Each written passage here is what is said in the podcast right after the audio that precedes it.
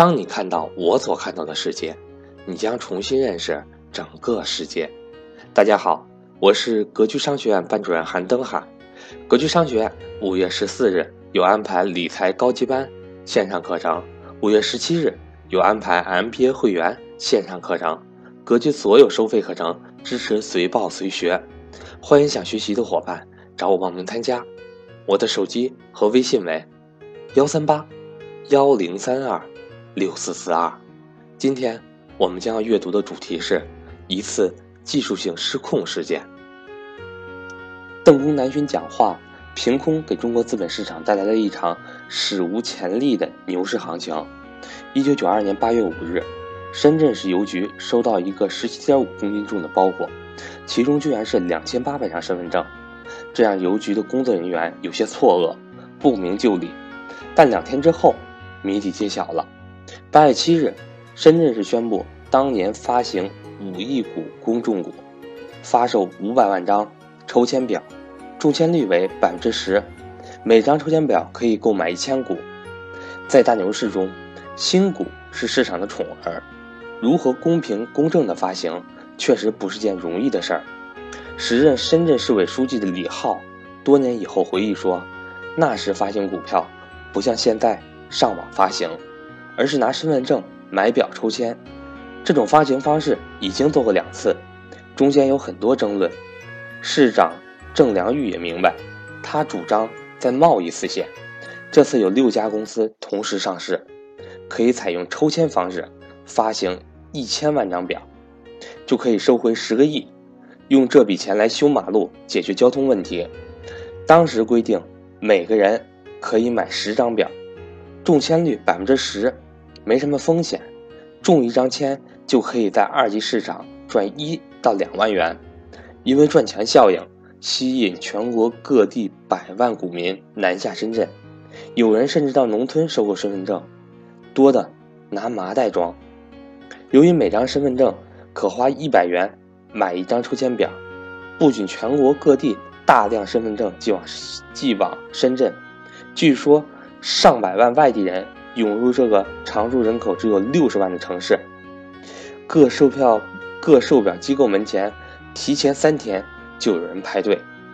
当时林晋峰正读大二，暑假学校安排了全班同学在北京机械研究所研究院实习。林晋峰的心思可不在于实习，他更多的时间是在北京城里四处晃荡。游玩中结识了一位来自重庆达县的朋友。一听说深圳要抽签新股，他立即向同学借了几万块钱，和这位重庆朋友奔到达县购买身份身份证，五十到一百元一个，随便买。我买了四五百个后，回到深圳立即加入进去。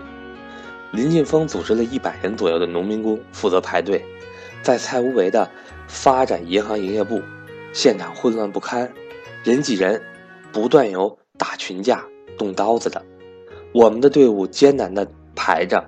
与此同时，从八月七日下午开始，深圳各个售卖点前都摆开了长龙。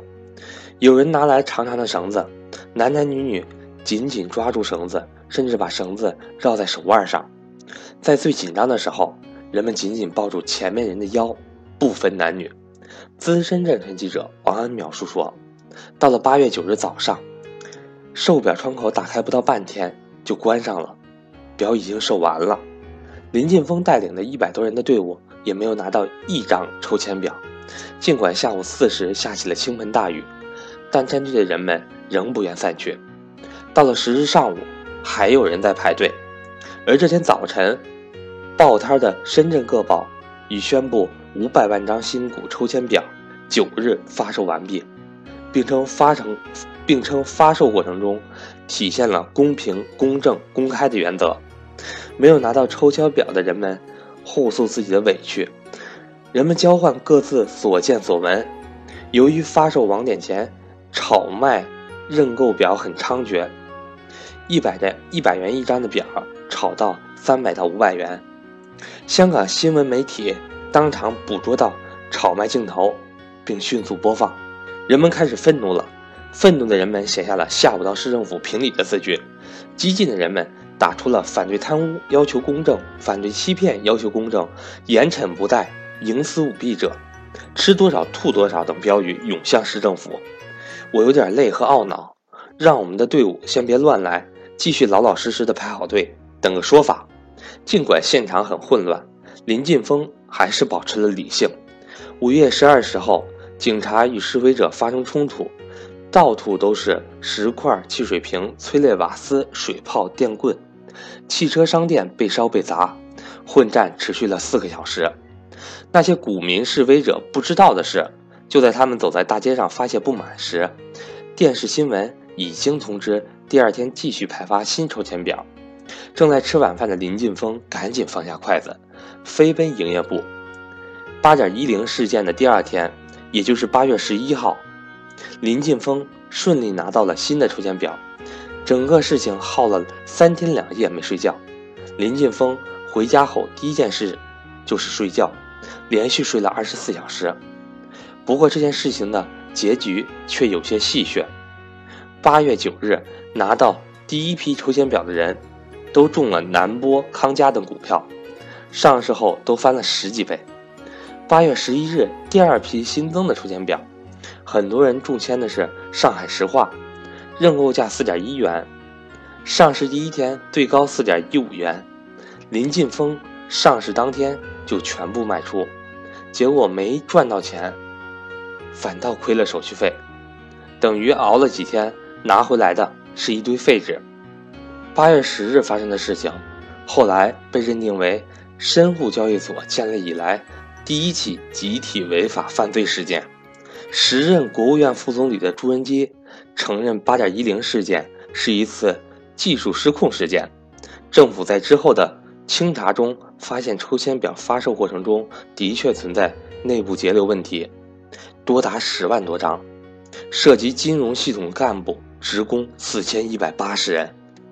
对此，时任深圳市市长的郑良玉曾在公众面前泣不成声。他十二月十六日转任江西省副省长，随后时任市委书记李浩被调回北京。深圳临近亚洲金融重重镇香港，他所在的地域广东又得到了改革之先机，要比当时正欲改革起飞的上海，在市场意识方面成熟得多。很多人认为，如果不是出了八点一零事件，上海股市在几年之内。是很难超越深圳的，因为八点一零事件，深圳市场是够得上关门条件的。尽管深圳市场没有关门，却从此元气大伤，直到一九九六年才打起精神，再度与上海竞争。八点一零事件也引发了上海股市的暴跌。八点一零之后三天，上海股市也受影响，猛跌了百分之二十二点二。与五月二十五日的一千四百二十点相比，净跌六百四十点，两个半月内跌幅高达百分之四十五。